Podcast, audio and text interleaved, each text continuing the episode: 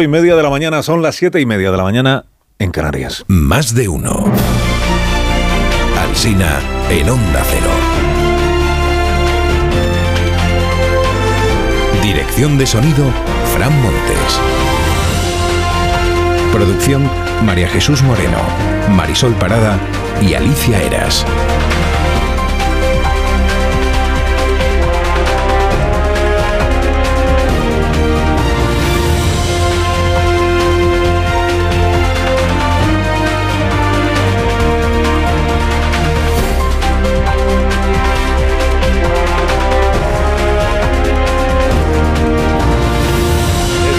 6 en punto de la mañana, aquí estamos en la víspera del día festivo de mañana. Mañana estaremos aquí también desde las 6 en punto, ¿eh? Y el jueves, a las 6.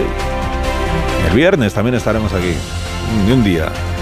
Ni un día hace falta a este programa. El compromiso con la audiencia. Por menos nosotros. Bueno, sin ánimo de incomodar a Ernest Urtasun, nuevo ministro de Cultura, que una vez vino a este programa. El cargo que le han dado es uno de los menos estables de la vida pública española. Los últimos ministros de Cultura han venido a durar eh, un año y medio de, media, exceptuando a Máximo Huerta, que le he sacado de la cuenta porque dimitió a los seis días, cuando en España era un escándalo haber tributado a través de una sociedad. Y no como ahora, que no es un escándalo darle la impunidad al autor de una malversación de libro. El libro, guiño editorial.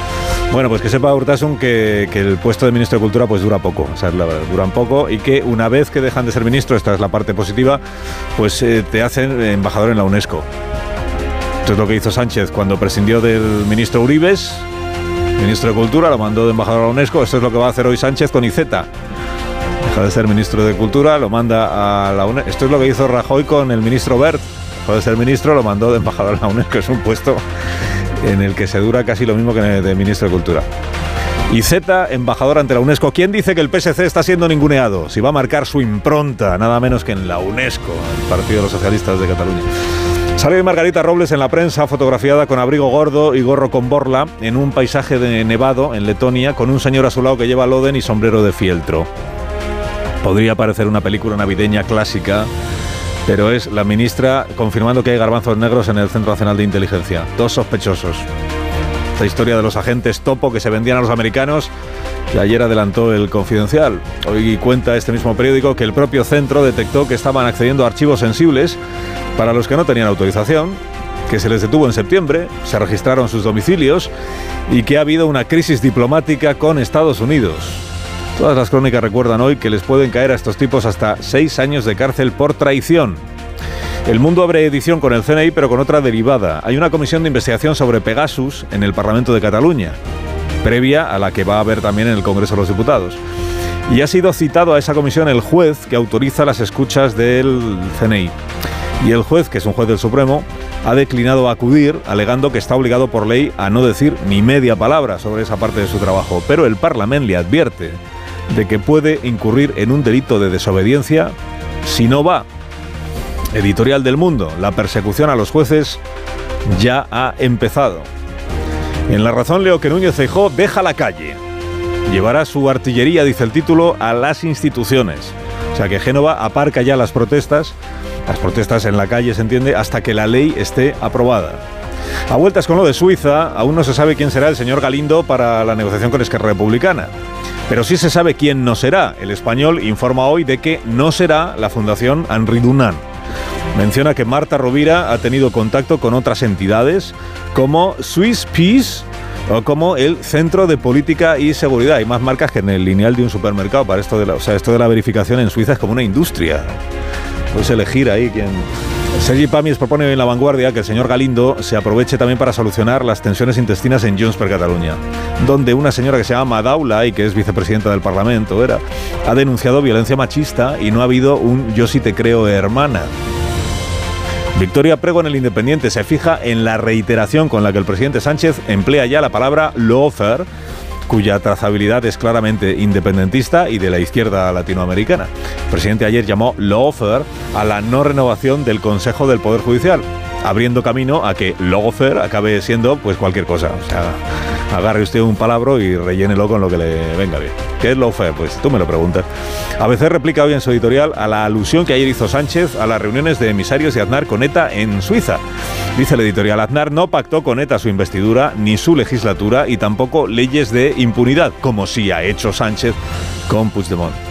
Añade Ignacio Camacho que el susodicho intermediario, el tal Galindo, no está para intermediar nada. Su presencia es un mero símbolo de la claudicación reclamada por los independentistas. Cuartango admite hoy que podría ocurrir que, como dice el presidente Sánchez, el nacionalismo con esto de la amnistía quedará desactivado y la ultraderecha quedará frenada. Y que pactar con los malos, escribir con renglones torcidos, condujera a una finalidad buena. Aún así, dice Pedro, serían inadmisibles la amnistía y los pactos porque quiebran algo mucho más esencial que la gobernabilidad del país, destruyen la confianza en el sistema. Aunque Sánchez tuviera razón, el daño es irreparable. El diario.es echa cuentas y le sale que van a ser cinco las mesas de negociación. Cinco. Porque serán dos con Junts per Cataluña, dos, porque hay dos temáticas distintas. Galindo se tiene que desdoblar ahí. Eh, una, más, una mesa con Esquerra Republicana, luego está la del gobierno con la Generalitat de Cataluña y otra que va a montar Per Aragonés con los partidos catalanes. O sea, más mesas que en una boda no ganamos para Galindos.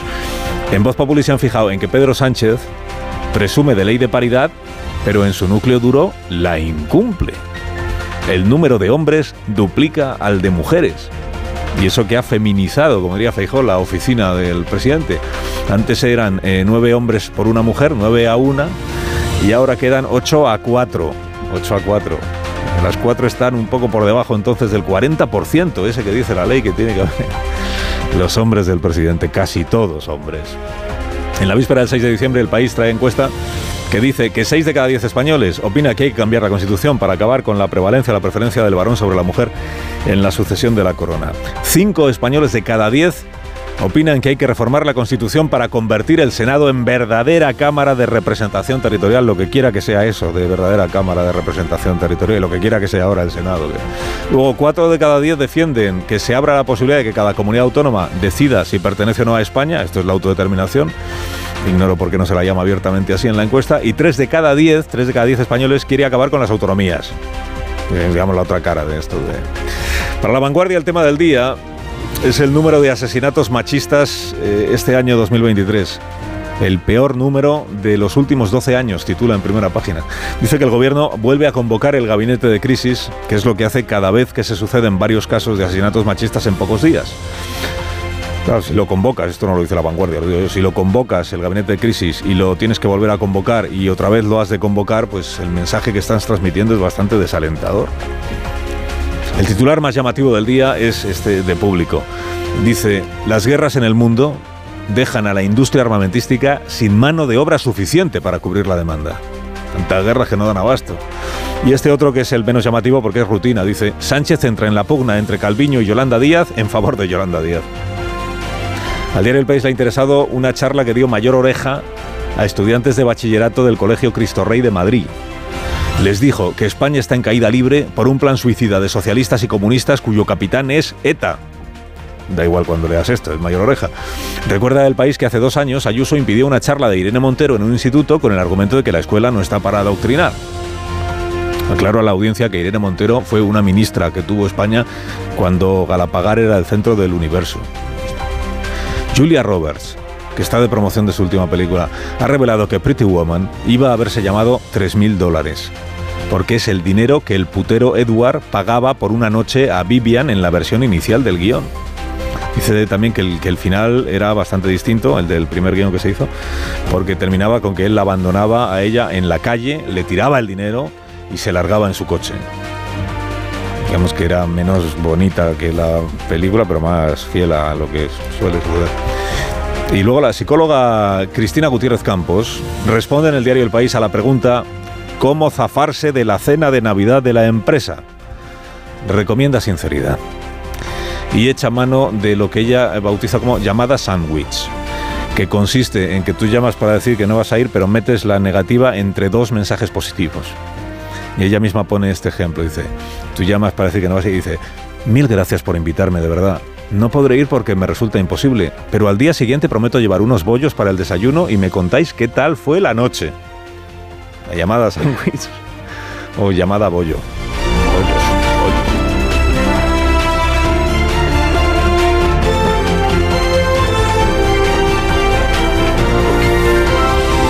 Con Carlos Alsina en Onda Cero somos más de uno. Además de los bollos, nos, llama, nos encantan las patatas en este programa y con patatas hijolusa comer bien es muy fácil y por eso nos ofrece las variedades mejor seleccionadas para disfrutar de un alimento de calidad durante todo el año. Patatas hijolusa, amamos las patatas. A ver esa foto, decir patata. ¡Hijolusa! En el supermercado, dale la vuelta al envase y encuentra nuestra marca para garantizarte una gran calidad en tu mesa. Patatas hijolusa. Amamos las patatas. Empresa colaboradora del Plan 2030 de apoyo al deporte de base.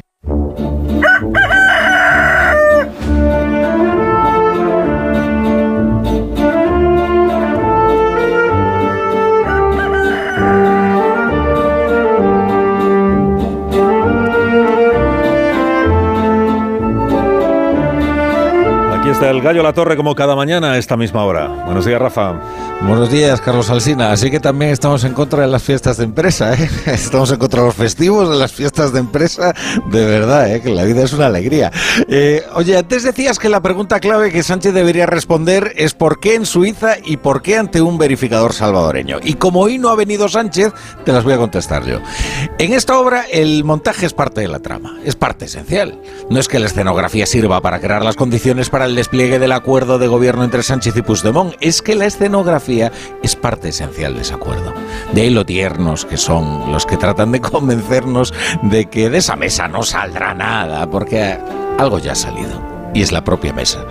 Toda la parafernalia suiza sirve para escenificar la historia que Puigdemont quiere transmitir al mundo y a los propios españoles. Y es que en esa mesa se resuelve un conflicto histórico donde el Código Penal español no significa nada, porque es jurisdicción de la Carta de Derechos Humanos de la ONU.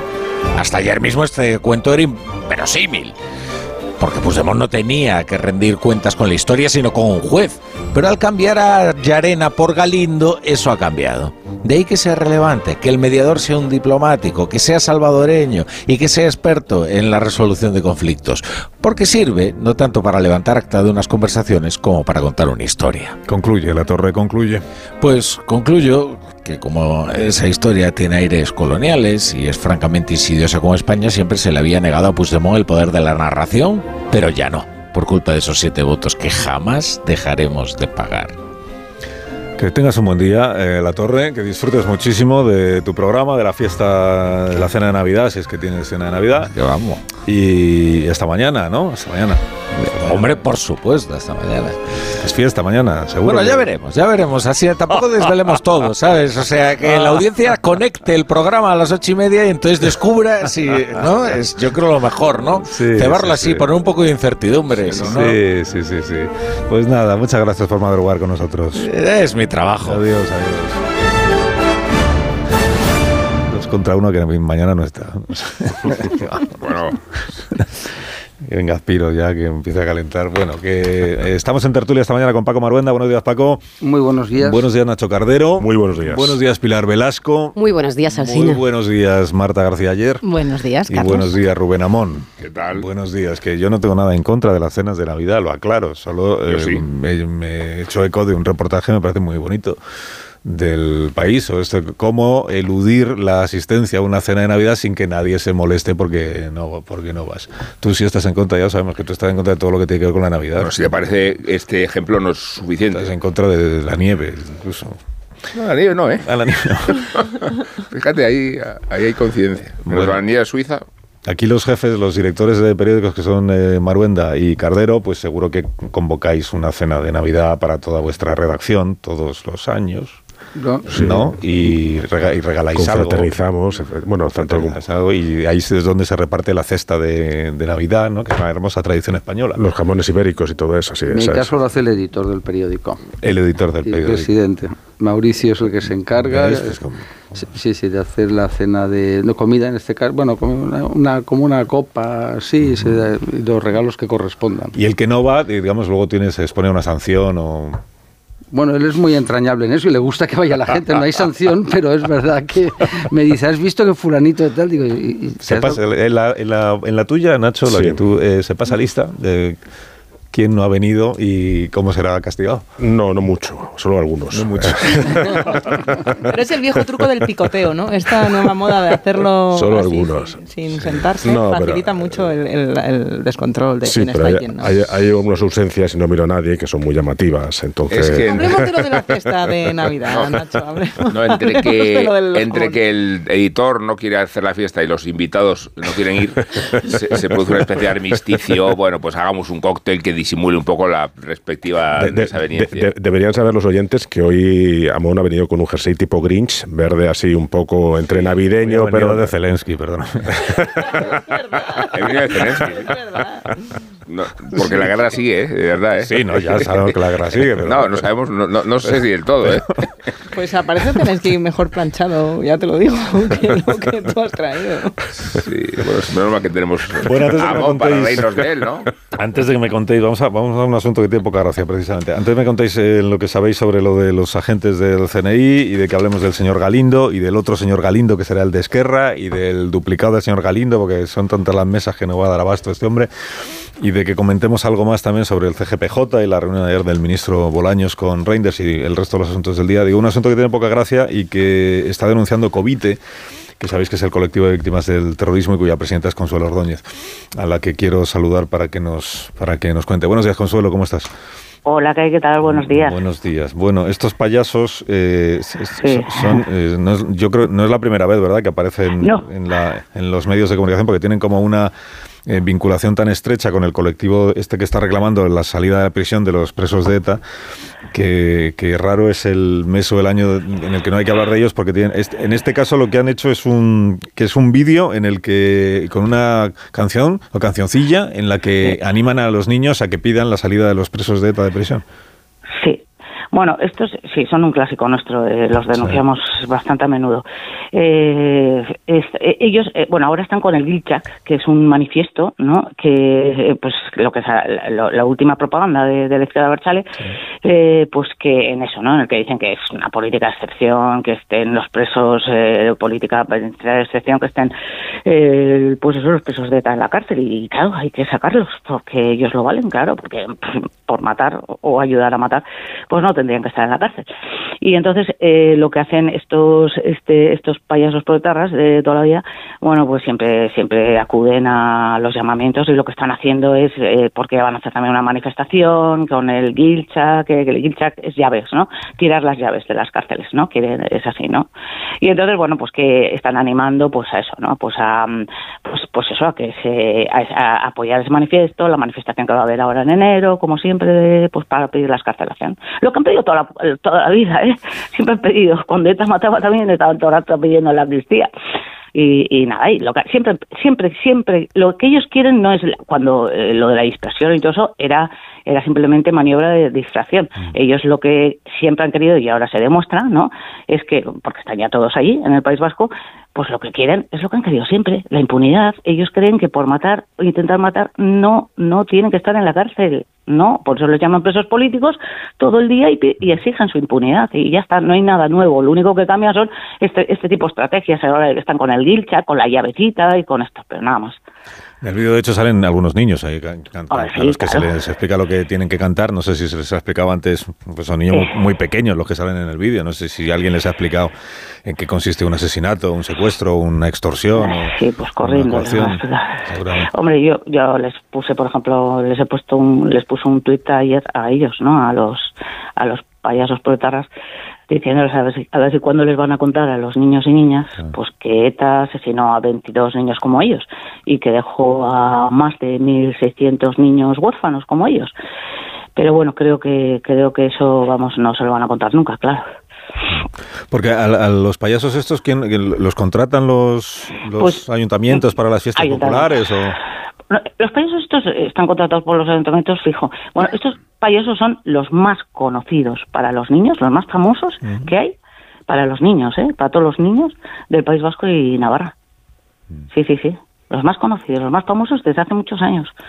Antes había otros, eh, que eran muy conocidos, pero ya hace muchos años y que estos no tenían, no eran como ellos ni mucho menos, pero esos se jubilaron y, estos pues les sustituyeron. Y ahora pues ya te digo, o sea, es que son los, los más conocidos de, para el País Vasco y Navarra. Pues podían aprovechar su popularidad para algo más constructivo, la verdad, eh, que para esto. Bueno, eh, me parece como que, que vamos, que, que, mejor que esperemos sentados. No, quiero decir que yo, yo defiendo que cada uno puede expresar la opinión que desee y quien esté, quien tenga la opinión de que los presos de ETA deberían ser escarcelados, amnistiados, lo que sea, pues que lo diga. Pero claro, ya meter a los niños de por medio y, utilizar tu condición de payaso popular para que para, pues para adoctrinar a los críos en una materia tan delicada como esta. Hombre, eso pues es lo por ahí, Pues por ahí no, pues por ahí no. Oye, ayer estuvimos hablando aquí con el con el candidato del Partido Socialista de Euskadi a, la, a las elecciones del año que viene con sí. Él eh, insistía mucho en que él sí cumple su palabra y que él no cambia de opinión cuando yo le hablaba de la posibilidad de que el PSOE de Euskadi llegue a entenderse con Bildu para gobernar si les dieran los números, ¿no? Él asegura que eso no es que eso no va a suceder, él dio su palabra en este programa de que eso no va a suceder, entre otras cosas porque eh, subrayó mucho esto de que Bildu eh, desde el punto de vista de la memoria de lo que realmente de la memoria democrática o de lo que realmente ha sucedido en el País Vasco todas estas últimas décadas, que las posiciones son tan dispares, tan distintas entre el PSE y Bildu, que eso nunca llegará a suceder. Em, ¿Tú qué crees? Em, ¿Tú ves posible que eso llegue a ocurrir en Euskadi? Eh, yo, yo pienso que no, que no, no va a suceder. Que eh, yo mm, lo que sí que creo que, mm. igual puede ser posible que, que dé el sorpaso al PNV, pero bueno, eh, yo lo que creo es que se van a unir todos para para para que no gobierne Bildu. Eso está eso eso estoy casi estoy casi convencida plenamente. Bueno, ayer en el en este programa eh, dio su palabra y no solo eso, dijo que en el caso de que alguien, o sea, si, si al final viéramos un acuerdo entre el PSE y Bildu para gobernar, sería sin él, o sea, que él se quitaría de, él se quitaría Así que yo también, yo lo creo, ¿eh? yo también, yo siempre, eh, los que, yo lo tengo clarísimo, vamos, que, se, que se unirán todos. O sea, no es la primera vez también que han gobernado PNV y, y el PSE. ¿No? No, y de hecho en las últimas elecciones municipales uh, hubo acuerdos entre PNV, PSI y también el Partido Popular, pues por ejemplo para la alcaldía de Vitoria, que tiene alcaldesa socialista y, Exacto. Yo no tengo ninguna duda. Consuelo, gracias por haber hablado con nosotros esta mañana. Nada, gracias a vosotros. Gracias, como siempre. Venga, Un abrazo. Consuelo Covite, eh, Consuelo Ordóñez, presidenta de Covite, del colectivo de víctimas del terrorismo. Bueno, eh, ¿dónde estábamos? El Centro Nacional de Inteligencia lo, que se, lo que se sabe, aquí está el, Nacho Cardero, que es el director del Confidencial, que ayer es quien inició el relato, quien destapó este asunto, que luego confirmó la ministra Margarita Robles. En realidad confirmó lo que ya había publicado el Confidencial y ella misma dice que no va a ir más allá porque no puede ir más allá.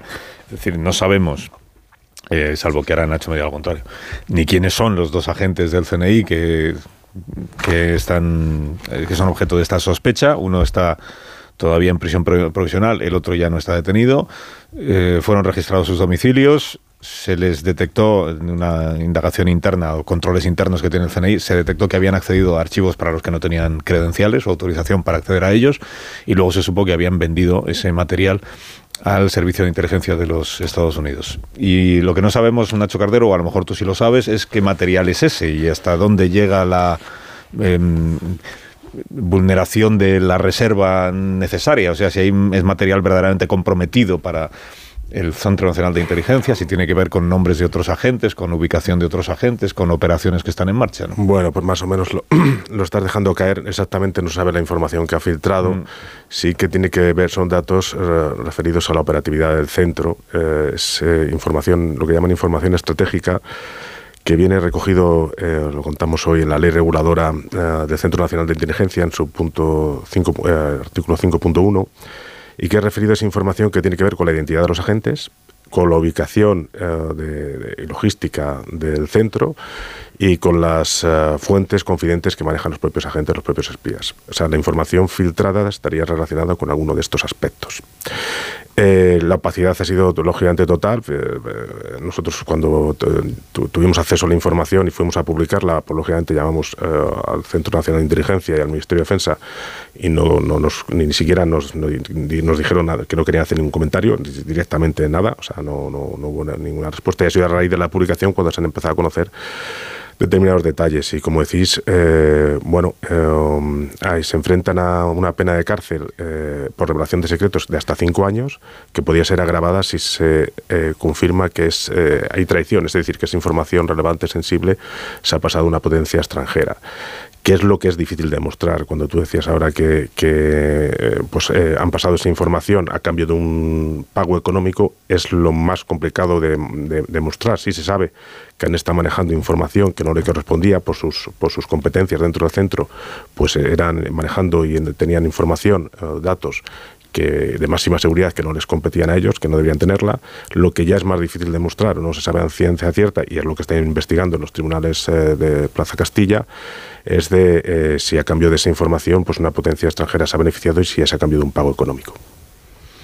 Lo singular de este episodio es que el gobierno, o sea, el servicio de inteligencia de compra es el servicio de inteligencia estadounidense el que compra, o sea, no son... Muchas, muchas cosas raras, o sea, muchas, esto es muy extraño, es decir, no es Irán, no es Rusia, es, es, Estados Unidos, es un país aliado, ¿qué tipo de información que no puedas pasarle de forma amigable, en tanto en cuanto sois socios y aliados, pues lo tiene que, tiene que acceder a Estados Unidos con estos subterfugios. ¿Para que la quiere? Eso es, eso, tú piensas lo peor, ¿no? Después cuando te empiezan a aclarar que, que bueno, que tiene que ver más con, con confidentes o identidad de gente, bueno, pues... Eh, y después eh, también que esté en Plaza Castilla, ¿no? O sea, que servicios de inteligencia van a los jugadores de Plaza Castilla a dirimir este tipo de asuntos. No sé, yo no veo al Mossad, al MI5, yendo a los tribunales ordinarios a, a denunciar que les han sustraído información o que la es, es como todo un poco, un poco extraño, ¿no? Bueno, yo ahí, perdóname Nacho, la posibilidad que veo, y no, y no conozco la investigación, es que sea revelación de secretos que compete a los juzgados ordinarios y que no lo puedan elevar de momento a Plaza Castilla porque no vean el, elemento que une con lo que sería una alta traición o una traición vinculada al espionaje, si me ocurre, porque efectivamente las características de la investigación con CNI, con operadores de la inteligencia norteamericana, y digo operadores porque Estados Unidos tiene varias eh, líneas de inteligencia, no es como en España o como en Europa, que solo tenemos un cuerpo eh, eh, pues que, que no lo hayan podido todavía unir, ¿no? Pero es verdad que correspondería a la audiencia. Yo estaba recordando mientras lo contabas, ¿te acuerdas de cuando en la Embajada de Corea del Norte fue identificado agentes en la Audiencia Nacional llevaba esta investigación y hubo mucha tensión con la inteligencia americana porque España habría una investigación desde la audiencia con, agentes de la inteligencia norteamericana que estaban vinculados al asalto de la Embajada de Corea, de Corea del Norte. Ojalá esta investigación eh, al final llegue hasta el final y se sepa quiénes son los agentes de inteligencia norteamericana y por qué estaban comprando esos, eh, esos datos, porque la experiencia es que este tipo de investigaciones, cuando está la inteligencia de Estados Unidos, es que se acaban deshaciendo y se acaban cerrando antes de, de llegar al final. Puede, esperemos que no acaben únicamente los dos agentes del CNE implicados y se sepa por qué, eh, por qué y qué datos se, se, han comprado, ¿no? Porque no se me ocurre que sean datos que puede conseguir un agente a través de la Policía Nacional, ¿no? Son datos de inteligencia que son muy distintos, no son nombres, no son, no son datos personales, eh, son datos de que tiene que tener, eh, pues efectivamente, inteligencia. Y celebro también que dentro del CNI haya, bueno, pues haya cierto control de las operaciones también de los agentes porque es un cuerpo por naturaleza opaco. Es, la verdad, claro, como es evidente, es bastante raro y lo normal es que nos engañen. Vamos, sería sorprendente que nos cuenten la verdad. Sería, vamos, asombroso que sepamos algún día, porque todo esto está clasificado. Hay un juez del Tribunal Supremo, como creo que es Pablo Murillo, ¿no? que es eh, quien eh, eh, pues se encarga de controlar este, este tipo de, de, cosas. No, Pablo Lucas, Murillo de la Cueva, perdón yo, me, acuerdo el segundo apellido, eh, pues que controle todo esto y que luego, pues aparte los, eh, lo, lo, que hace referencia a Estados Unidos, ya no nos podemos olvidar que tenga ninguna consecuencia, es decir, les da la risa, es decir, a saber qué es lo que realmente han comprado, si es informes de tipo nacional, que eso puede interesar más a Estados Unidos. A mí me extraña mucho, ¿no? Que Estados Unidos, que tiene uno de los mejores servicios de seguridad del mundo, ¿no? Con una cantidad de confidentes sobrecogedor, con agentes en todos sitios, encubiertos, no encubiertos, etcétera, tenga interés, dicho con todo el respeto al CNI, no que nadie se ofenda, que le puede interesar los agentes que tenga España en ningún sitio del mundo. Me sorprendería, pero puede ser, ¿no? Eh, hombre, yo sí, yo, yo recuerdo cuando estábamos en el gobierno que eh, pues me, me pasaban los informes del CNI que llegaban al ministro, ¿no? Y la verdad es que me daban como la risa, ¿no? Porque era ponía todo de clasificado, top secret, estas cosas tan graciosas. Luego te los leías y eran resúmenes, con lo cual llegué a la conclusión que los informes auténticos no llegan a la gente, llegan los de verdad, de verdad, al rey, al presidente, la ministra de Defensa en este caso y poquito más. Pero bueno, el tema es apasionante, es como de una película, pero me suena más a la tía, ¿no? Haría falta un verificador, haría falta un verificador internacional. Era una ironía.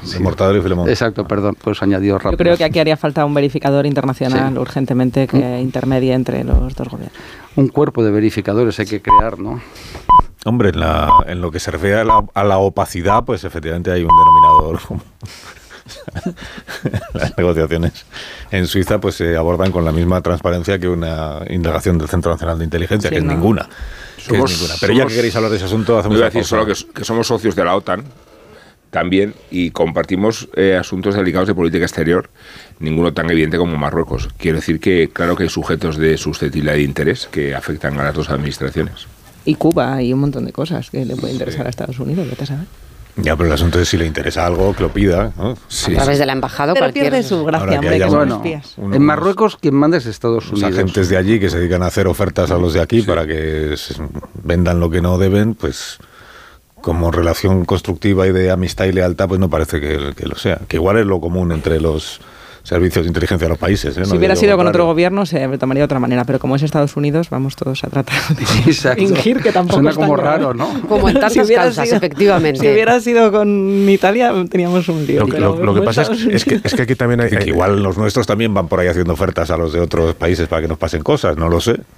Aquí lo que pasa es que en el Centro Nacional de Inteligencia de un tiempo por esta parte se, han, ha producido una mutación, ¿no? Hemos, hemos pasado de espiar a los independentistas, es decir, que es lo que le costó el puesto a la, directora general del, del Centro Nacional de Inteligencia, a tener ahora otra directora y ya no espiamos a los eh, independentistas, sino que le pasamos información sensible eh, a Estados Unidos. Con esto quiere decir que, que, el centro de entonces al centro de hoy eh, no es el mismo. Y antes se hacían dos, tres informes diarios sobre lo que ocurría en Cataluña, porque la independencia de, Cataluña era de un tema de inteligencia, de material sensible, y ya no se hacen. Y ahora pues se hacen, el centro está para otras cosas. Y eso sí que está ocurriendo en el Centro Nacional de Inteligencia. Un minuto. Un minuto y hablamos ya de, de la solución del conflicto, ¿cómo es? El conflicto catalán, y del señor Galindo, que va a tener un papel pues muy relevante en todo lo que tenga que suceder a partir de ahora. Un minuto, ahora seguimos. Más de uno en Onda Cero. Carlos Alsina. Más de uno en Onda Cero.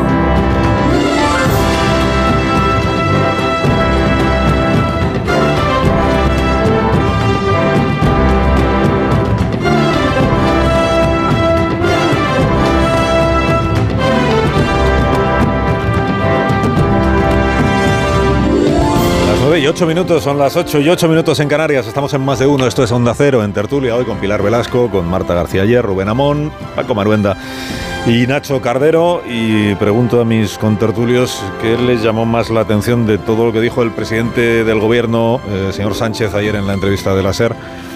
Que, por ejemplo, dijo que, que van a ser verificadores distintos bueno, cuando se le preguntó sobre el, si el verificador señor Galindo, el salvadoreño, el señor Galindo, va a verificar también la negociación o lo que sea con Esquerra Republicana, eh, dijo el presidente, parece ser que no va a ser el mismo, parece ser que no, como si se lo hubieran... O sea, como si en realidad estuviera un poco al margen de todo eso. Pues parece ser que no.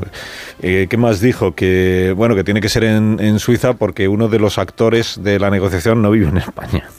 el que no vive en España es, es Puigdemont.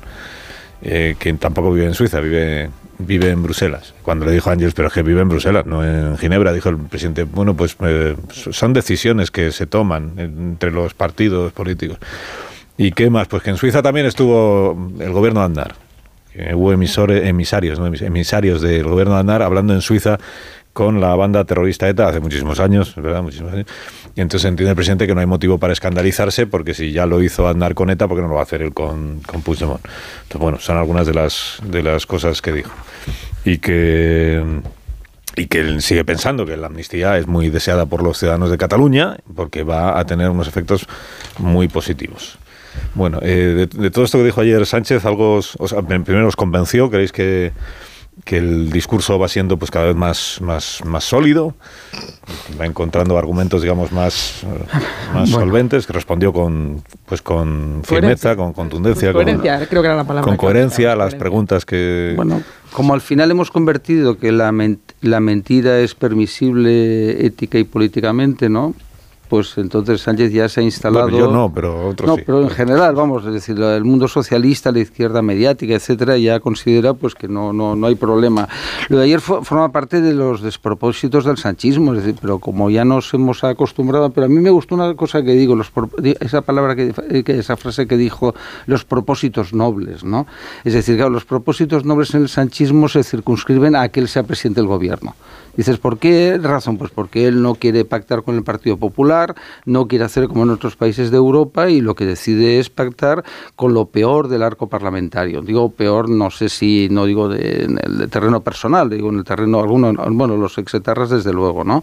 O sus colaboradores, pero el resto, pues efectivamente, gente que está contra la Constitución, tú los has blanqueado, tú los incluyes, negocias en Ginebra, es todo tan, tan disparatado, coges, no porque sea dominicano, que eso es irrelevante, ¿no? Eh, hay pues salvadoreño, eso es eh, irrelevante, pero coges a un señor de un país iberoamericano, es decir, al otro lado del charco, y lo, eh, lo incluyes como verificador, mediador. Luego, estos de la Henry Dunant, ¿no? que se forran pues haciendo este tipo de cosas, este tipo de prácticas. Luego un señor que es diplomático en activo, como su gobierno, el gobierno de Bukele, que por cierto, si os acordáis, el diario de, de Miguel Barroso y José Miguel Contreras, ¿no? El País, se a masacrar a Bukele, ¿no? Es decir, es lo peor de lo peor, de lo peor, de lo peor, ¿no? Ahora es maravilloso, es decir, que un miembro que forma parte de ese entramado, luego, ¿cómo se financia esto? Porque, bueno, está muy diciendo, no, lo pagan los partidos. Un momento, un momento, un momento. Los partidos es con fondos públicos, ¿eh? Es decir, porque yo con mi dinero personal puedo financiar eso y lo que me dé la gana, como si me quiero comprar la luna. Pero claro, un partido político, hombre, pues tiene unos eh, em, cuestiones eh, que realizar, ¿no? Claro, entonces ahora vamos a tener dos mesas o más, o las que sean. Cinco, cinco. Eh, sí, porque es como un lío, ¿no? Porque, claro, es lo que, lo, como los de, los de Esquerra Republicana y Junts se lleva muy mal, eh, porque eh, los aliados de Sánchez se caracterizan primero, que desconfían de Sánchez. Oye, es una cosa maravillosa, es como si tú y yo ahora eh, pues compramos un coche y tú desconfías de mí o yo de ti, ¿no? Es decir, es como raro, ¿no? Y que además vamos a mantener una relación prolongada en el tiempo. No, no. Ellos desconfían, Sánchez detesta Puigdemont, digo, vamos, eso, como nos estará escuchando, que es lo, más útil que puede hacer esta mañana Sánchez es escucharnos, pues realmente pues, él detesta a Puigdemont y, le, y tiene que que tragarse a la Nogueras, al Puigdemont, a Rufián, etcétera, pero lo hace por necesidad. Por tanto, eh, basado en esta desconfianza profunda, pues hay un montón de mesas que va a ser un espectáculo que favorece al Partido Popular para hacer una oposición dura y contundente. Yo creo que, hay que agradecer al presidente del gobierno ya en, la entrevista de ayer y en las últimas que ha realizado que reconozca, que, que reconozca abiertamente que que no creía en la amnistía ni tampoco en muchos de los pactos que, puede firmar con Junts o con RC, pero que realmente pues lo de hacer la necesidad de virtud y que necesitaba siete, siete votos y que por eso ha llegado los acuerdos que ha llegado. Y como decía Paco, pues ahora esto para mí es eh, inmoral, pero es cierto que es, es aceptado por una parte de, del país y además eh, defendido por la otra, ¿no? Bajo la defensa de el argumento un poco falá de que si no hubieran accedido a esto, pues hubiera llegado a la ultraderecha al gobierno, ¿no? Un, argumento que les sirve bastante endeble. Y respecto por qué nos ha parecido el resto de la entrevista, pues es que yo creo que es bastante endeble, o sea, eh, no de coherencia, sino da la impresión de que se van quedando cada vez más sin argumentos para justificar lo injustificable, ¿no? Y además cuando son ya mantras un poco recurrentes y es una, melodía que ya pues, pues cada vez deja de, tener más interés y yo creo que más influencia en que la escucha, ¿no? Sacó a colación también, volvió a sacar eh, eh, a colación el tema del lawfare, eh, cómo están politizados los tribunales, en este caso el Consejo General de Poder Judicial, ¿no? Cuando, cuando debería plantearse otro tema como el fiscal general del, Estado, ¿no? Y, lo que dijo el Tribunal Supremo de desviación de poder en el nombramiento de María Dolores Delgado. Ese tipo de cosas, ¿no? De como ah, lo decía Paco, de cómo juegan con el lenguaje y con las medias verdades para crear eh, para crear unas mentiras que son tomadas como verdades, ¿no? Este es un juego casi casi un poco rocambolesco en el, que están. Y después, claro, son tanto los socios a los que con los que ha pactado son tontos de, un cuerpo ideológico tan distinto a los que tiene que llegar de acuerdo y a los que tiene que hacer concesiones que por eso tenemos tantas mesas eh, y tantos verificadores ¿no? y respecto a estas eh, mesas y verificadores lo que trasluce y aquí vuelvo a estar de acuerdo con Paco es el rato de hegemonía del independentismo nacionalismo en Cataluña ¿no? la lucha entre Junts y RC que va a hacer que haya dos mesas una del gobierno con la Generalitat que ya de por sí es, es un dislate pues bueno tenemos otra del PSOE y, y Junts en, en, Ginebra y, un verificador, que es el señor Galindo, y a saber qué otro verificador sacamos de, Crónicas Marcianas también. Hubo un reconocimiento. Un respeto, ¿eh? Un respeto para el señor Galindo de Crónicas Marcianas, que será el, será el, el, bueno. Bueno, no digo que este sea malo, ¿eh?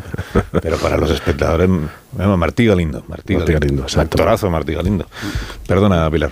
Nada, sigo, digo eh, a mí me pareció hubo un reconocimiento importante del presidente eh, de que la ciudadanía española no, está de acuerdo con la amnistía y no entiende y no entiende eh, parte de los pactos con Junts y que la amnistía genera cierto desasosiego en el electorado progresista incluido y, en España en general. Y esto lo, reconoció. Los propósitos nobles que decía Paco, bienvenida sea, bienvenidos sean. Sánchez hizo este relato de luces largas, de cuestiones de fondo, en el que se negocia o se habla o se dialoga más allá de las transferencias y de los referéndums, eh, con la idea de que esto no es el pacto de Majestic de Arnar, que esto no es eh, una transferencia únicamente económica y que se intenta eh, reconstruir un puente roto cuando nos separamos, dijo Sánchez en 2017, y, y eso requiere un diálogo de fondo. ¿no? El marco y el propósito está bien y coincido en que hay una gran parte del electorado que lo compra o que lo acepta como parte del precio a pagar para reconstruir una relación. Lo que ocurre con los mediadores, eh, mm, con, las reuniones en Ginebra, es que al presidente también le cuesta explicarlo porque es muy difícil de explicar. Casi, casi es mejor que aceptara como, la investidura. Las circunstancias son las que son, pero es que las reuniones en Ginebra, eh, fuera de Bruselas, que es donde eh, Puigdemont tiene su despacho como eurodiputado, eh, una vez al mes, sin que vamos conociendo los detalles de cuál va a ser el papel del diplomático, que recogerá actas, que tendrá competencias para una vez que lleguen acuerdos, afear si se cumplen o no se cumplen, es muy difícil de explicar porque es un contexto anómalo, en, no solo en España, sino en cualquier país europeo que esté intentando arreglar un, un conflicto político, un conflicto social como queramos llamarlo, ¿no? Y, le, cuesta. Es verdad que, el, en el marco de por qué se hace la amnistía no la íbamos a hacer antes, pero nos puede llevar a un, a un mejor sitio. Eh, los argumentos, eh, bueno, eh, son parte también de la sociedad catalana, pero los mediadores son muy difíciles de explicar y yo creo que van a tener un desgaste importante si se mantienen en el tiempo, que también confirmó Sánchez que, van a, que se, se va a mantener en el tiempo. Si es que está quedando claro que la mejor defensa que tiene la amnistía es no hablar de ella, es hablar de las cosas que hace el gobierno, que permite esta mayoría progresista, como dice Sánchez, porque cada vez que se pone a, argumentarlo, y lo intentó en los primeros en las primeras semanas de la legislatura defender lo buen, las bondades de la amnistía, como en su día los indultos, y sacar pecho de ello. Y poco a poco, a medida que vamos viendo las encuestas, y se va viendo que no, ya no saca pecho, ya va intentando cambiar de tema porque si no es que es indefendible también para el electorado progresista y va quedando claro, como dices Pilar, que ni el verificador está justificado más allá de que era una exigencia de Puigdemont, ni termina de quedar claro a qué está renunciando Junts. ¿En qué ha cedido Junts? Sería más fácil para el Partido Socialista plantear que se está haciendo en unas negociaciones y que Junts ha cedido en algo, pero de momento no, eh, son, son los independentistas los que están diciendo que se está cumpliendo al milímetro lo que han pedido. Y es verdad que lo que vemos son un montón de cosas que el PSOE dijo que no iba a hacer, que está cediendo y que está haciendo. O sea que, claro, así pacifica, claro que sí. Yo, yo destacaría la pereza de Sánchez en la entrevista y la falta de preparación de argumentos, como si le sorprendieran. Aludir como aludió a la comparación o analogía con Aznar es una excentricidad y es un disparate que vacía el propio argumento cuando puedes utilizar otros mucho más recurrentes o mucho más ocurridos. Eh, me parece una temeridad que un presidente del gobierno aluda a los acuerdos de Suiza de, ETA en los mismos términos con que él observa los de Puigdemont, porque entre otras razones está considerando a Puigdemont un terrorista. O tenemos que pensar que es un terrorista, no porque lo diga García Castellón, sino porque es el propio Sánchez quien lo destaca en esa anomalía. Me parece un ejercicio de pereza y de vaguería eh, responder a la pregunta de por qué el encuentro se celebra en Suiza pudiéndose celebrar en Bruselas. Y digo que Bruselas reviste al menos el interés de un lugar comunitario, ya, que estamos, en, eh, por lo menos que se celebre en el centro de gravedad de la actividad política comunitaria. Pero es la excentricidad de Suiza la que convierte los encuentros en herméticos y en clandestinos, y es Suiza lo que le otorga ese papel siniestro que le gusta enfatizar a Puigdemont para demostrarnos que lo que se está produciendo en Suiza es la reunión de un representante de un país con el de otro país tratando de cuestiones bilaterales en la dinámica y en la lógica del Estado opresor y del oprimido. Y a mí esto es lo que me resulta tremendamente alarmante y me resulta indignante que Sánchez por lo menos no explique mejor las cosas, porque creo que se pueden explicar mejor, incluso siendo excéntricas. Lo que pasa es que Sánchez pasa. Es decir, ¿Cómo pasa? Pasa, olímpicamente. Pasa olímpicamente. Hay que conocer. Es verdad que si te fijas en él, ¿no? Yo no soy psicólogo, pero el rostro está muy tenso, ¿no? Es decir, tú, oye, pues eh, resulta que consigues el mayor premio mundial de periodismo y estás todo el día ahí alicaído, enfadado y tal. no es normal, ¿verdad? Digamos todos, ¿no? O cualquier otro consigues una exclusiva, lo que sea. está tenso, ¿no? Pero dicho eso, él tiene la mentalidad del indulto, ¿no? Y os acordáis aquello de indulto sí, amnistía no, indultos sí, amnistía ya veremos, y ahora indultos sí, amnistía es fantástica, es maravillosa, increíble, etcétera. Entonces, es cuestión de ganar tiempo. La mentalidad del sanchismo, que es fascinante, a mí me parece verdad una cosa increíble políticamente, es decir, digno de ser estudiado, hablando, lo hablo muy en serio, ¿eh? de esa ausencia de empatía, ¿no? que responde al personaje. Entonces él dice, mira, el indulto me salió bien. ¿eh? Me salió bien. En Cataluña me fue maravilloso, es decir, pero él como no tiene ningún tipo de empatía por nadie, eh, pues a Iceta le acabó de pegar una patada. ¿Os acordáis cuando Iceta saltaba en los meetings, no? Eh, cantaba y, estaba, parecía eh, pues una fascinación por Sánchez, no quiero hacer más comentarios para que no se interprete mal, ¿no? Y ahora lo ha mandado a la UNESCO, es decir, lo ha tirado allí, a la papelera, como un Kleenex, ¿no? El, gobierno catalán, perdón, el gobierno español tiene un único ministro catalán, Jordi Hereu, que es un tipo, yo lo conozco mucho desde jóvenes, es un tipo magnífico humanamente, pero que estaba fuera del perímetro político. Eso es el sanchismo. El sanchismo es cero empatía. Se carga a Óscar López y a Antonio Hernando y luego lo recupera. Es decir, mm, echa campo de ministro y le dice no cuento contigo, adiós. No le hizo un corte de mangas de milagro y luego lo recupera magistrado constitucional. Por tanto, él cree que con el tiempo las cosas que va a hacer, etcétera, etcétera, le van a permitir que se olvide lo de la amnistía. Es decir, él, dice dentro de cuatro años, si yo me vuelvo a presentar, ¿quién se acordará de la amnistía? Van a estar gritando los de la oposición eh, domingo tras domingo. Ayer estaba muy feliz diciendo, te decían, no, pero no has visto que ha sido un, fracaso lo, de, lo del otro, lo del templo de Debo, que solo habían 15.000, dicen ellos, eran 7.000, etcétera, ¿no?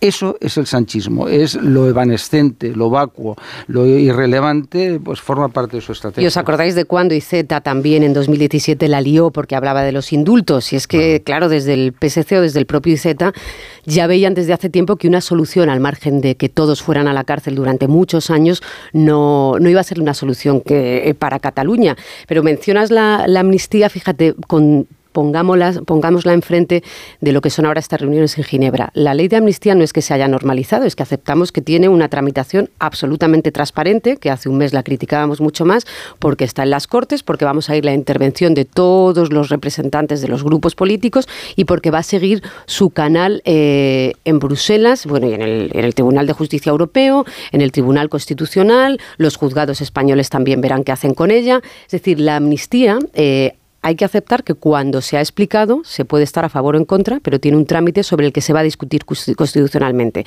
los mediadores y los mediadores es muy difícil de explicar porque al final la explicación es, eh, es la obviedad.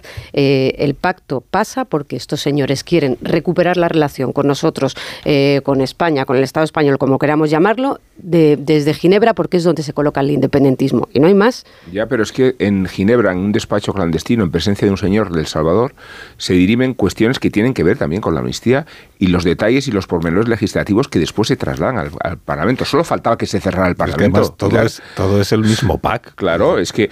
Es que eh, la amnistía como el verificador eh, extranjero y Suiza, todo es la misma negociación. solo faltaba si que... es solo el pack de la amnistía, no pasa nada, porque es que la amnistía va a tener todos los focos, todos los focos y todos los filtros judiciales del mundo. Ojalá, es que a mí no me preocupa que sea la amnistía. Explícame una cosa, ¿por qué Junts y el Partido Socialista no se pueden reunir en un despacho del Congreso de los Diputados? porque uno de los actores no vive en España, lo dijo Porque es un prófugo de la justicia y estamos totalmente de acuerdo. Uno de los actores no vive en España. Y entonces, ¿qué tipo de anomalía es aquella según la cual los pormenores de la amnistía que se van a debatir en el Congreso en realidad se pactan y se analizan previamente en un despacho de Ginebra. O sea, de verdad, es que... Es que no sabemos si es solo la amnistía, además.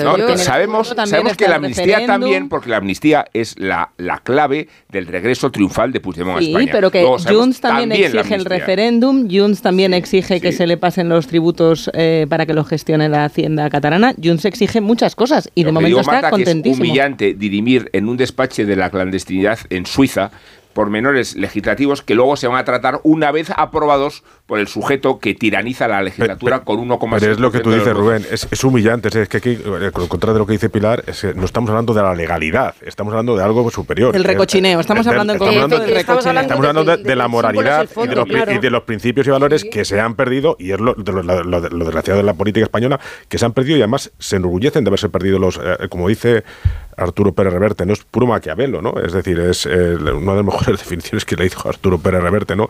Dice, eh, eh, para llegar al poder, Sánchez vendió a su madre y entregó la nuestra. Bueno, pues más o menos es un poco, es un poco eso, es un... Es un ¿Que va a entregar a Puigdemont creyendo Puigdemont que le sirve para algo lo de Ginebra? Pues no sé. No, pero, pero te voy es, es, distinto, es decir, y, y, otra de las cosas, de los argumentos falaces en los que se incurre para, es que es ilegal, yo no estoy diciendo que no sea legal, con este Tribunal Constitucional será legal la amnistía, está claro, y no hay nada que decir, obviamente, pero por otra está la inmoralidad y por otro lado está el elemento de que una mayoría parlamentaria no puede hacer todo lo que le venga en gana, que es otro argumento, no puede suplantar al resto de poderes y es otros argumentos que no, como tenemos una mayoría parlamentaria podemos hacer lo que nos dé la gana. Pues no Congreso, que no en el Senado. no, este Tribunal Constitucional, eh, primero yo eh, no soy de las que piensa que como el Supremo eso es de mayoría conservadora, trabajan para el PP y como el Tribunal Constitucional son progresistas, no. Yo creo que ese es un, es un mantra que no ayuda en absoluto a las instituciones. Se nos olvida que el trámite de la legitimidad de la constitucionalidad de la ley de amnistía pasa por el Tribunal Constitucional y por el Tribunal de Justicia de la Unión Europea en cuanto presenten una cuestión prejudicial. Digo que se nos olvida porque yo no sé si el final va a ser feliz. Digo que, yo digo que, construyamos todo. Cuando digo que es el mismo PAC es porque todo es el mismo procedimiento. Claro, el presidente también está diciendo ahora lo que sea y el ministro, lo que salga de la negociación con Junts y con Esquerra si luego, si eso tiene que desembocar en una consulta popular, en una reforma legislativa, en un nuevo estatuto, claro que eso se vehiculará, como se dice ahora, en el Parlamento en las Cortes Españolas. Oiga, faltaría más, faltaría más, no, no vamos a hacerla, pero pero la ley que ha llegado al Congreso de los Diputados, el proyecto de amnistía, no se ha eh, elaborado en el Congreso de los Diputados. Y todos lo sabemos. No lo han elaborado los grupos parlamentarios ni el Grupo Socialista. No. Se ha hecho intercambiando papeles por vía de correo electrónico o WhatsApp entre el Palacio de la Moncloa y el equipo de Puigdemont. Esta es la verdad y, luego pasándoselo a gente de Esquerra y lo que tú quieras. Se ha anunciado en un hotel de Bruselas. Luego, claro que llega al Congreso el proyecto de ley de amnistía. ¿Cómo no va a llegar? Si se quiere hacer una ley, solo tiene un camino, que es llegar al Congreso. Pero, el procedimiento previo no se ha hecho en el Congreso. Y ahora estamos en lo mismo en Suiza. Ahí se, habrá, se abrirá una negociación. Lo que salga de ahí se llevará a las Cortes ya, pero el procedimiento previo no se hace en el Congreso. ¿Por qué no se hace en el Congreso?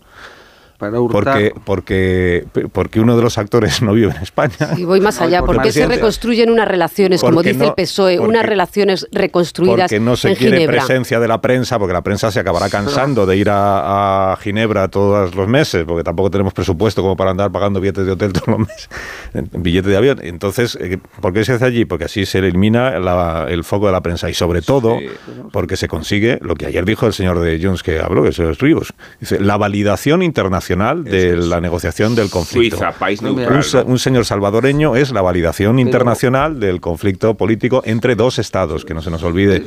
Cuando no hay una olvide. guerra, Señor salvadoreño, experto No en anticolonialismo, que es exactamente lo que... Y sobre todo, ¿a quién representa Puigdemont? Cuando Dices a Junts per Catalunya, pero ¿qué cargo tiene en Junts per Catalunya, señor Puigdemont? Ninguno. Cuando una Entonces, democracia... ¿por qué él tiene que estar en la negociación? Cuando una democracia desaparece, ¿no? Porque Junts no le otorga guerra, ese poder. Claro. Es, es fruto de una evolución. La, la República de Weimar no desapareció de un día para otro, ¿no? Es decir, en Venezuela no pasaron de un régimen democrático con carencias, ¿no? Anna Applebaum, cuando habla del ocaso de las democracias, que todo el mundo conoce y ha leído, ¿no? Pues se está refiriendo pues, a una evolución donde una serie de cómplices ayudan a que la democracia se vaya deteriorando y se llegue a esa iliberalidad, ¿no? Yo me gusta más referirme, hay quien dice lo de eso, esto de la dictadura, digo, no, no, porque los excesos son malos. Eh, se va a un régimen autoritario democrático, que es lo que vimos en España. Tú ahora planteabas por qué una proposición de ley. ¿Por qué? Es decir, porque la proposición de ley te permite hurtar toda una serie de trámites, ¿no?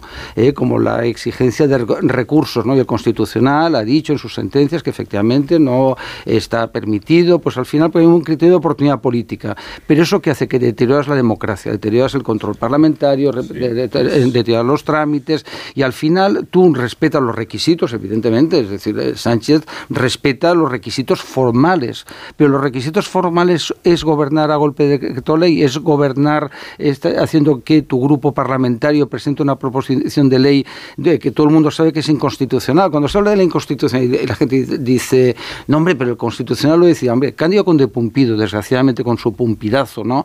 Eh, pues ya va a llegar al nivel más vejatorio que puede llegar un, un- un jurista es ponerse al servicio del poder. Y lo digo expresamente, y hemos sido amigos, hemos cenado juntos, hemos comido juntos, es decir, que no hablo de alguien que no conozca a nivel personal mucho a él y a Clara, su mujer. Por tanto, lo que va a hacer Cándido Conde Pumpido es una cosa muy indigna y él sabe que es inconstitucional porque cuando hay toda una doctrina muy amplia, ¿no? Es decir, oye, es verdad que en derecho nada es blanco o negro, pero tú dices, hay 100 constitucionalistas, 100 administrativistas que dicen que es inconstitucional y dos como Pérez Rollo, que no es que sea el más prestigioso, por cierto, eh, que dice que es constitucional. ¿Tú, ¿Tú qué crees que, es decir, como, re- digo tú, perdón, Carlos, en el sentido Ah, me apelas a mí. No, no, Ah, no, no se puede apelarte, ¿no? Es Sí, sí, decir, claro que bueno, pues te puede. apelo. Es decir, cuando tanta gente dice más. que es inconstitucional y te, te señalan los artículos Sí, de la pero esa gente al final debería de estar donde tienes que estar para, de- para decir si es constitucional o no, y es en los tribunales de Bueno, justicia. pero es que Eh, yo- tenemos ¿De verdad a creéis...? un, a un miembro del ¿De Constitucional verdad que lo creéis? teníamos como primero, ministro. La sentencia Claro, claro, la es- escribirán, la sentencia la escribirán varios miembros, no es el señor Cándido Conde Pumpido Sí. en su casa. ¿De verdad creéis que todos los jueces del Constitucional se van a arriesgar a, a dar argumentos que no sean constitucionales? Po- doy- continúo la frase, no me miréis así, sabiendo que esto continúa de verdad en los tribunales de justicia europeos. En los tribunales de el justicia hecho de que europeos. haya tantos es que además o juristas dando por hecho, dando por hecho. Yo estoy. ¿Sabéis cómo va el de independenti- ¿Sabéis cómo van las causas del independentismo? Sí, que todo estaba recurrido en Europa, porque, porque también Puigdemont creía que los tribunales españoles fallaban en contra del independentismo eh, por motivos políticos y fueron a Europa. eh, y lo Pausa, recurrieron todo. No, solo digo cuántos, cuántos de los que van a decir sobre. Y Europa tiene sobre la última palabra. Son o no recusables y en función de eso, cuánta sensibilidad e ¿El presidente belga del TJU es recusable? Te lo No, pregunto, Rubén. No, no, no, es recusable. no y tiene la última palabra. No, es Que que no me tiene la última palabra. Yo estoy con. Pilar. El- el- Estoy- con Pilar y por eso creo que es prematuro afirmar que la ley eh, sea, eh, como dice el gobierno, impecablemente constitucional. Esa es una interpretación. Y hasta que no llegue el final del camino, no sabremos Sí, si el constitucional digo- la declara plenamente constitucional. El- el- por eso el gobierno haría bien para que luego no tenga que andar cambiando de opinión en expresar opiniones en lugar de hechos incontrovertibles. Cuando sale el ministro y dice, es una ley impecablemente constitucional, no, ha- no hay ninguna sombra. Hombre, eso lo dice usted que la ha hecho, El pero, el eso no es un bien- hecho, el es puede- una interpretación. Y puede El ser texto está muy bien perfectamente, armado, ¿eh? puede Largo. ser perfectamente constitucional y una que- idea He tenido tres meses para el, el buscar. el texto está ta- también armado que los, los constitucionalistas que están en contra de la amnistía saben que cuando llegue a la instancia, al alto tribunal, al tribunal de garantías, perdón, va a decir que sí, que es constitucional. Porque está muy bien armado para... para y seguirá siendo una ley de amnistía negociada y redactada con los beneficiados de la ley de amnistía. Claro. Pero cada vez que dice Sánchez que esto, sí que es impecablemente incontrovertible. Cada vez que en una entrevista Sánchez dice que esto se hace porque pasó lo que pasó el 23J, echa por tierra toda la argumentación del preámbulo. la, exposición de motivos forma parte de lo del delirio con mentiras. si no ponemos publicidad, esta es una cadena comercial, de las mejores de, las mejores, actualmente sí. La mejor, vamos, porque de las mejores. A mí me lo parece, La humildad que me caracteriza. A mí me parece la mejor, pero bueno. Demasiado los prudente. sobre todo. Más de uno. Onda Cero. Carlos Alsina. Te lo digo.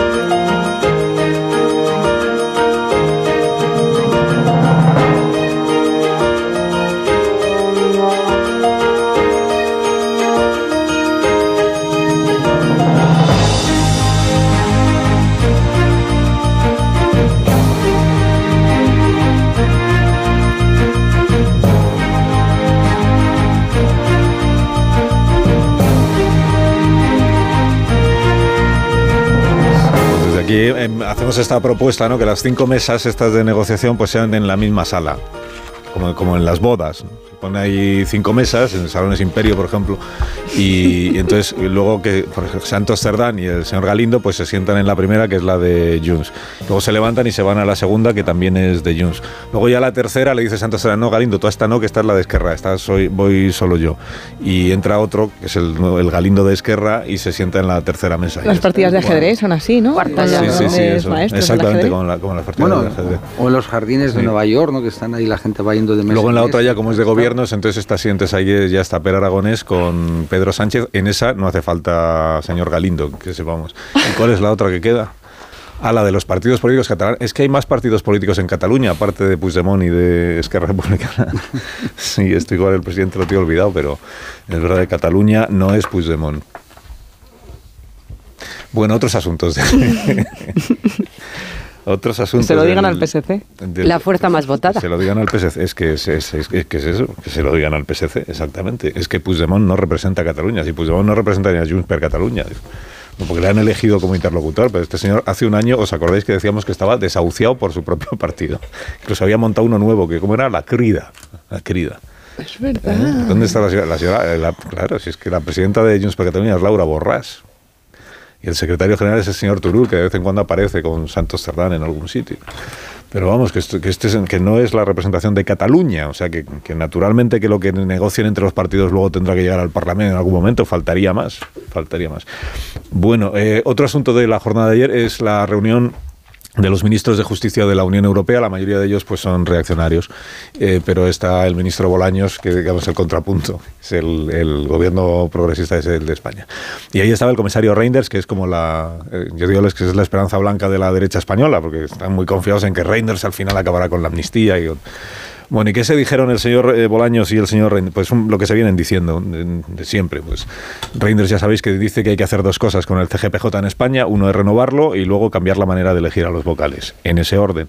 El Partido Socialista pues dicen, pues, pues lo veis, está diciendo que lo renovemos. La segunda parte, bueno, la segunda parte ya se verá porque se compete al Congreso. Y el PP que dice, ¿no veis que está diciendo el comisario Reinders que hay que hacer las dos cosas a la vez? A la vez. Eh, renovamos y a la vez cambiamos la manera de elegir a los vocales. Y ahí continúan. Ayer fue muy comentado que se han cumplido cinco años eh, sin renovación del Consejo General del Poder Judicial y, que Sánchez dijo ayer que va a llamar a Núñez Feijóo. Esto es noticia. ¿eh? El presidente del Gobierno de España va a hacer una llamada telefónica para las máquinas porque va a llamar al líder del principal partido del país para ver si consiguen arreglar alguna cosa de CGP. ¿Algún comentario tenéis sobre esta sí, yo historia espero interminable? Que la respuesta de Feijóo no sea que él no me busque, que dijo en, se, en, la investidura, porque, porque no es que le tenga que buscar Sánchez, es que también le está buscando el comisario europeo, es que el PP tiene que desbloquear eh, la, la, la, la, renovación del CGPJ hecho, parece inmediatamente. Que parece que esté en busca y captura. No. Hombre, hace 10 años... Te busca el comisario. Hace, te busca el comisario Feijóo, le buscas a él para que te legitime eh, el, la falta del Estado de Derecho que hay con la ley de amnistía, pues no puede servir para la, ley de amnistía y no servir para la renovación del CGPJ. Si sirve para, para hablar de todo el Estado de Derecho en España, que, que sea para todo, no para la, la mitad del relato. A ver, pero Eh, el PP se ha mantenido estos días diciendo que no iba a renovar el CGPJ, pero yo creo que ayer sí se movieron cosas y están pasando cosas y que el Partido Popular podría reconsiderar de alguna manera retomar esa negociación que cayó hace un año, que estaba cerrada. Eh, recordar que Feijóo la daba por hecho, Cuca Gamarra también, y que por presiones internas del partido, eh, del ala más, dura, al final, al final eso decayó. el CGPJ no resiste mucho más así. Es que hace diez, esta semana hace 10 años tomaron posesión los vocales bajo mandato de Rajoy y hace cinco años que el mandato tenía que haber sido renovado. Con lo cual, si el PP se mueve y por fin renueva el CGPJ, se podrán hablar de más cosas. Me niegas con la cabeza, Paco, pero es que es un incumplimiento del espíritu y del mandato de la Constitución, que no, que, que no preveyó que un partido se fuera a negar a renovar a los cargos del, del CGPJ. Y el bloqueo no es de dos, de dos partes en este caso. Igual que la ley de amnistía es del gobierno, el bloqueo del CGPJ es del Partido Popular. La Constitución no dice de que el Partido Popular o el partido que sea minoritario tenga que hacer lo que diga el mayoritario. lo que dice la Constitución es de que tienen que dialogar y que tienen que llegar, dice, digo, el espíritu, ¿no? Y que tienen que llegar a un acuerdo. Mm, los, los magistrados, perdón, los vocales que están allí siguen siendo juristas, no están incapacitados, no están en situación de ilegalidad, es anómalo, pero el anómalo no es ilegal, ¿eh? es decir, ni es inconstitucional. Y eso Sánchez estudió empresariales. Pero buscarle peros a esto, Paco. Pero no, no, yo es que soy, yo soy firme defensor de que bajo ninguna circunstancia, bajo ninguna, ¿eh? y yo soy bastante razonable, creo, ¿no? El PP puede someterse. Ya lo hemos visto con Conde Pumpido, entonces ya la cosa es muy grave. Y lo que ¿Someterse a la ley, dices? No, no, someterse, no, no, la ley ¿A la renovación? Tampoco te dice, te impone, ¿no? Es decir, el, el legislador podría haber optado por otra opción, el, constituyente también, no, optó por lo que optó, es lo que hay, ¿no?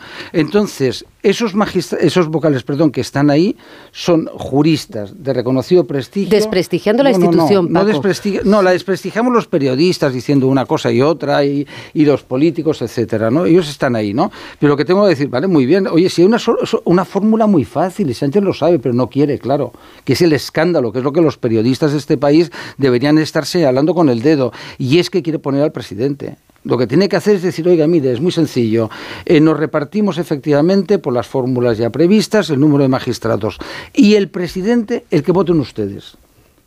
Eh, claro, eso es lo que no quiere Sánchez. ¿Por qué? Porque es muy goloso asaltar el Tribunal Supremo y meter 60 magistrados progresistas o 40 o 30. Llámalo, Dices lo que ha hecho el Partido Popular y el PSOE desde 1985. no ah, se llama asalto, ah, se llama la ley ah, que se, la ley que se votó y la ley que hay para la, renovación del Consejo. Está pervertido por lo que te acabo de decir. La ley no dice que el gobierno elija al presidente del, del, Consejo General del Poder Judicial, que lo es del Supremo. No lo dice la ley. ¿eh? Dice se elegirá eh, por parte de los eh, vocales. ¿Qué ocurre? Que como el gobierno da la orden, es y eso es lo que hay que cambiar. Todo eso está muy bien, Pilar, si no estuviéramos en el contexto en el que estamos. Es que no pueden justificar los contextos la ley. no, no, un, segundo. Con Pedro Sánchez acusando de lawfare y, digamos, de la invasión de, la política en todas las instancias judiciales. Y después con todas las acciones de jueces y todas las acciones de fiscales en contra de lo que han llegado, el, los acuerdos que ha llegado el Partido Socialista con Junts. No contra la renovación, Un, segundo. Ya, en contra de la renovación. Estoy haciendo ya el silogismo para llegar al final de todo. Y después llega al final que está Ignacio aquí. El, el, el, partido, el, Partido Popular, ¿vale? Por supuesto, es un incumplimiento del mandato constitucional que está realizando el Partido Popular. Estuvieron a punto de firmar cuando se desayunaron un día por la mañana, cuando iban a renovar el CGPJ, que el gobierno, sin saberlo el Partido Popular, iba a suprimir el delito de sedición, ¿vale? Desde aquel entonces se quebró una relación, no de confianza, pero una relación mínima de diálogo. Desde entonces es imposible recomponerlo y menos cuando se ha suprimido el delito de sedición, cuando se, eh, se, llama control la, del la, amnistía, etcétera, etcétera, etcétera. Concluye, Cardero. No, no, no, simplemente, simplemente que siendo así, que es verdad que, que hay que renovar el CGPJ, pues la contexto y la coyuntura en contra de lo que dices Pilar de que va a haber cierto acuerdo, va a haber cierto diálogo para Yo digo que parece que se mueve algo. Yo creo que no, esperanza. Concluye Velasco. Con Cayetana y con Miguel Tellado. Concluye Cardero. poco, poco vamos. Buenos días, Ignacio Rodríguez Burgos. Hola, muy buenos días. empeñar los tertulianos en que no hables. Eh, actualidad económica y financiera. algo les has hecho, algo les has hecho. Bueno, pues decirte simplemente que la bolsa española sigue con su racha alcista en este fin de año y no pierde comba porque ahora mismo acaba de superar los 10.200 puntos máximos anuales. Está en los 10.211 puntos después de subir el IBEX 35 un 0,32%. Los valores que más suben, Santander, Ferrovial y Amadeus. Y los que más descienden, pues Arcelor y Grifols, mientras Díaz vende la cadena de perfumerías Clarer por 42 millones a la colombiana Trinity e Iberdrola y Abu Dhabi están pensando invertir 15.000 millones de euros en eólica marina y en hidrógeno verde. En el mercado de la vivienda los precios siguen al alza. El precio de la vivienda libre en España aumentó un 4,5% en el tercer trimestre, después de dispararse un 11% el coste de la obra nueva, de las viviendas nuevas. También sube el precio de las casas usadas, un 3%. A la vez, según el INE, se registraron 1.720 ejecuciones hipotecarias, que es un 36% menos que en el trimestre anterior. Y es interesante lo que está ocurriendo en la producción industrial. La producción industrial en nuestro país, después de cuatro meses de capa caída, pues ha subido casi un 1%, un 0,9% en el mes de octubre. Es casi cinco puntos más que en septiembre. ¿Y por qué se recupera la producción industrial? Pues no es por la energía, que sigue cayendo, sino por los bienes de equipo. Y esto es una buena noticia, porque invertir en bienes de equipo supone que las empresas apuestan por el futuro. Así que así, así empieza el mañana. Que tengas un gran día, Ignacio. Ahí estamos. Hasta mañana. Hasta mañana, adiós. Hasta luego. Adiós. ¿Amnistías a alguien Pues sí, mañana, tenemos Ramón? aquí el expediente de Didier J.L. Reinders, aunque quizá tenga más sentido clasificarlo como el comisario Reinders, por mucho que la designación recuerde el título de una serie policíaca alemana de sobremesa. Y no es alemán Reinders ni comisario en la definición policial del término, sino la primera autoridad de la Comisión de Justicia de la Unión Europea y el interventor que reclama el PP para conseguir que las instituciones comunitarias malogren la aberración de la amnistía. Es la razón por la que los socialistas le discuten la jurisdicción de su placa. Nada objetaron contra Reinders cuando el comisario Vega denunció los ataques de la separación de poderes que se perpetran en Hungría o en Polonia, pero consideran que sus observaciones preliminares a la amnistía representan un ejercicio de injerencia e intromisión. O sea, que nos gusta la Unión Europea para reclamar y obtener los 170.000 millones de fondos de cobertura de la pandemia y nos gusta mucho menos que la Unión Europea se signifique en la tutela y vigilancia de la salubridad institucional. No va a ser sencillo amordazar al comisario Reinders, un abogado de Lieja de 65 años, cuyo desempeño político le ha permitido itinerar en los ministerios de Defensa, Exteriores y Finanzas, aunque también desempeñar en las crisis de Bélgica los cargos oficiosos de informador del rey y de liberador de crisis, acompañante queremos decir. Por eso se me ocurre que el verdadero observador internacional que necesita España no es un sujeto de Salvador en la clandestinidad de Ginebra, sino un comisario de justicia gris, sobrio y burocrático que le recuerde a Sánchez la memoria de Montesquieu.